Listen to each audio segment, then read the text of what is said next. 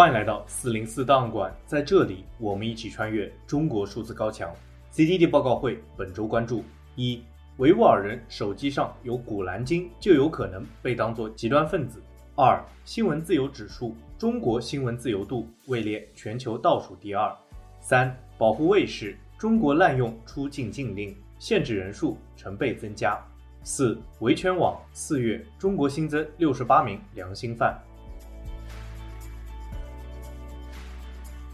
中国数字时代本周推荐媒体保护卫士，非政府组织保护卫士成立于二零一六年，致力于在亚洲一些最为恶劣的人权环境国家从事并且支持当地的实地活动，以促进保障基本人权和法治，并且提高当地公民社会和人权捍卫者的能力。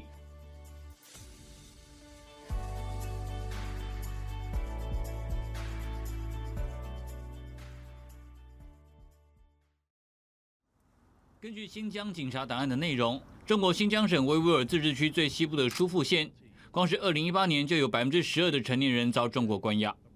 三十五岁的新疆维族人伊斯梅尔就被以前往敏感国家为由遭逮捕，而五十岁的女性哈瓦古尔根本就没有说明被逮捕的理由，遭拘禁的年纪最小仅十五岁，最年长已七十三岁。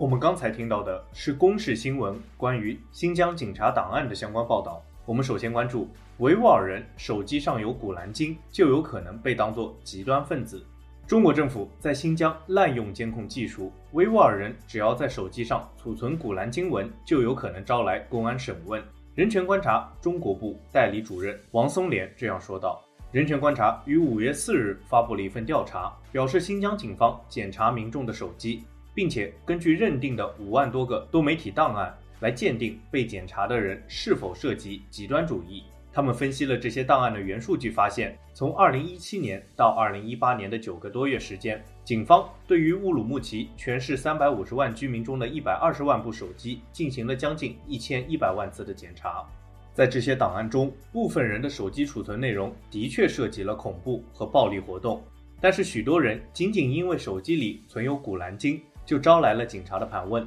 他们研究发现，在大约一千四百名乌鲁木齐居民的手机中，共有一千多种与警方列表相符的档案。但是分析这些档案可以发现，其中百分之五十七的内容是常见的伊斯兰教宗教内容，比如说伊斯兰教主要经典《古兰经》的章节。人权观察表示，对于中国政府打击所谓恐怖主义和极端主义行为的方式表示担忧。中国反恐怖主义法对于恐怖主义和极端主义的定义过于宽泛而模糊，便于对无意造成死亡或者严重人身伤害的政治、宗教和意识形态行为加以起诉、剥夺自由和其他限制。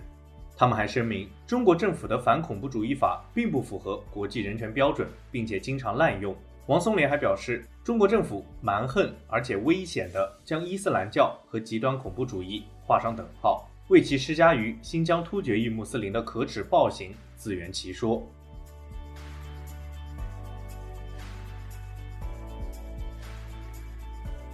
我们接着关注新闻自由指数，中国新闻自由度位列全球倒数第二。每年的五月三日都是联合国教科文组织设立的全球新闻自由日。根据联合国官方的介绍。这一节日设置的宗旨是宣扬新闻自由的基本原则，评估全球新闻自由状况，保护媒体的独立性不受侵袭，向失去生命的记者致敬。非政府组织无国界记者每年也都会在这一天发布世界新闻自由指数及其报告。今年的报告显示，在一百八十个国家和地区的排名中，香港位列第一百四十名；而在二零零二年，香港则位列十八名，中国则排名倒数第二，仅仅好过于朝鲜。并且低于越南的倒数第三。据悉，虽然中国的排名长期处于低位，但这仍是历史上最差的成绩。报告表示，中国是世界上最大的记者监狱，目前至少关押着至少一百一十四名记者，其中包括被指控间谍罪的外国记者。无国界记者曾经多次呼吁中国当局释放被捕的中国独立调查记者黄雪晴。目前，他已经被关押超过五百天，但仍未受审，并且不得与家人见面。报告还称，中国是世界上最大的几个宣传内容输出国之一，而本次报告的主题就是新闻受到虚假内容产业的威胁。此外，报告还表示，人工智能的显著发展正在对已经被 Web 2.0破坏的媒体世界造成了进一步的破坏。虚假信息行业大规模宣传操纵性内容，文中还以 AI 合成的超逼真川普被警察逮捕的照片为例，证明其危害。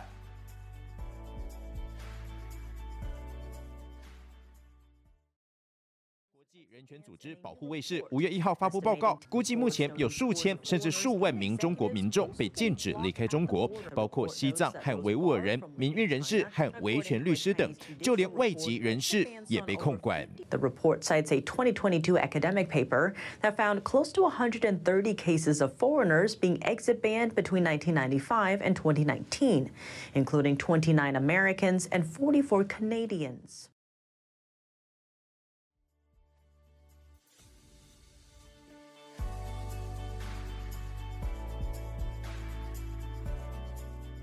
我们接着关注，五月一号，保护卫士发布了一份报告，困于笼中，中国日益泛滥的限制出境问题。估计中国目前有数万名人被限制出境，如果算上维吾尔族等少数民族，估计有数百万人被限制出境。根据追踪的案例显示，数十名中国人和外国人因出境禁令而陷入了困境。中国限制出境主要面对的人群是人权捍卫者、外国人士、记者、犯罪家属。涉及民事纠纷者和少数民族，在自习近平于二零一二年掌权以来，中国扩大了限制出境的法律范围，甚至在缺乏法律依据的情况下使用。报告指，二零一八年以来，中国当局至少通过了五部新的或者修订的法律，来扩大限制出境的适用范围，使得限制出境的法律总数达到了十五部。报告表示，限制出境经常被滥用。而中国当局经常在没有法律依据的情况下，用限制出境来惩罚人权捍卫者及其家人，使活动人士噤声，挟持家庭成员，借此迫挟其家属返回中国，控制民族和宗教群体和作为人质外交的工具，以及恐吓外国记者等。二零一六年至二零二零年间，最高人民法院官方数据库中提到限制出境的法律文书数目增加了八倍。报告表示，限制出境已经成为中国共产党用来加强对于人民生活各方面控制的众多工具之一。最后，报告呼吁各国政府考虑检视对于中国的旅游警示，同中国交涉，以及建立一个常设协调机制，充分调查并且打击劝返的非法作为。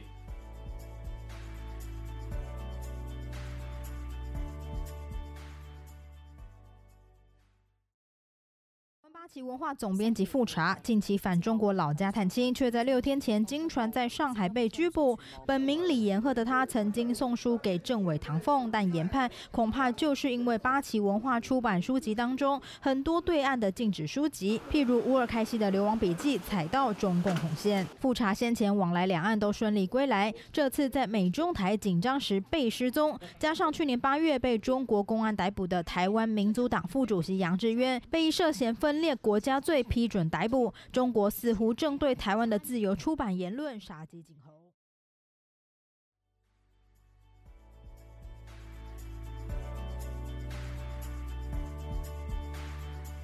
我们刚才听到的是关于台湾知名出版人李延鹤在大陆被捕的新闻。我们最后关注维权网四月中国新增六十八名良心犯。公民维权志愿者联网组织维权网于四月三十日发布了四月中国大陆在押政治犯、良心犯阅读报告。根据该报告，维权网上期名录中的二十五人已经刑满释放或取保候审，另有两名在押良心犯被迫害致死。此外，本期新增十四人被刑事拘留和五十四人被判刑，共计六十八人，其中包括台湾知名出版人李延鹤，笔名富查。被捕的主要原因是涉嫌间谍罪。发布白纸运动视频，从事宗教活动和维权上访等。一、本月获悉上期名录中被判刑的七人名单：许志勇十四年，丁家喜十二年，林在悟、刘卫国六年六个月，秦永佩五年，聂丽娜四年，方斌三年。本月获悉上期名录中刑满释放及取保候审的二十五人名单：阿旺觉尼。高恒、贡嘎、韩世明、华丽琴、贾蕊玲、江淑娥、李大瑶、李桂华、廖小平、宋淑花、孙永琴、妥万学、王敬龄、王淑敏、夏月仙、严金华、尹军、赵书芝、郑大海、曹芷欣、李元静、崔登蕊、李思琪、侯金义。本月获悉上期名录中被迫害致死的两人名单：滕书立、王健。本月新增被刑事拘留或强迫失踪及判刑的六十八人名单：一、刑事拘留或强迫失踪十四人，名单如下：董玉玉、卡米莱·伊瓦提、上官云开、常浩、李延鹤、万长春、高国杰、于文生、许燕、童梦兰、向明星、顾聪、陶虹、秦燕。判刑五十四人，名单及刑期如下：赵杰八年，田树军七年六个月，杨春荣六年九个月，赵庆平六年，吴海波、潘慧玲、韩丽萍、韩淑云、孙丽娟五年，于洪、于素芳、钟荣四年六个月。丛兰英、朱宗兰、刘爱华、李德彪、林丽红、杨志鹏、孙秀丽、焦桂春，四年；郑文志、许建新、严丽娟、张连庆，三年六个月；余淑清、马玉珍、姬瑞玲、蔡华兴、杨秀美。张咏梅、王策、何国敖、白亚娟，三年；郭淑芬，两年三个月；刘俊华、刘学刚、陈庆兰、刘玉红、郑宝英、臧红艳，两年；刘星、陈玉兰，一年九个月；王秀国、孙金。游红艳、张宝忠、刘仁秀、刘桂英、张凤鸣，一年六个月；董秀荣，一年四个月；薄淑琴、刘艳，一年二个月；季淑英、周海兰，一年。截止发稿为止，中国目前共有一千五百四十名在押政治犯、良心犯。其中死缓十一人，无期徒刑十八人，有期徒刑一千两百九十三人，羁押未判二百一十八人，另有大量人员被精神病和强迫失踪，并未完全记录在内。本月我们还需要关注的有：非营利组织中国劳工通讯对于中国劳工权利的追踪。四月份，中国发生了安全事故四十二起，工人集体行动八十八起，工人求助一百四十三起，其中。安全事故和工人求助均高于三月份的数据。以上就是本次报告会的全部内容。中国数字时代 CDT 致力于记录和传播中文互联网上被审查的信息，以及人们与审查对抗的努力。欢迎大家通过电报、Telegram 平台向我们投稿，为记录和对抗中国网络审查做出你的贡献。投稿地址请见文字简介。阅读更多内容，请访问我们的网站。cdt.media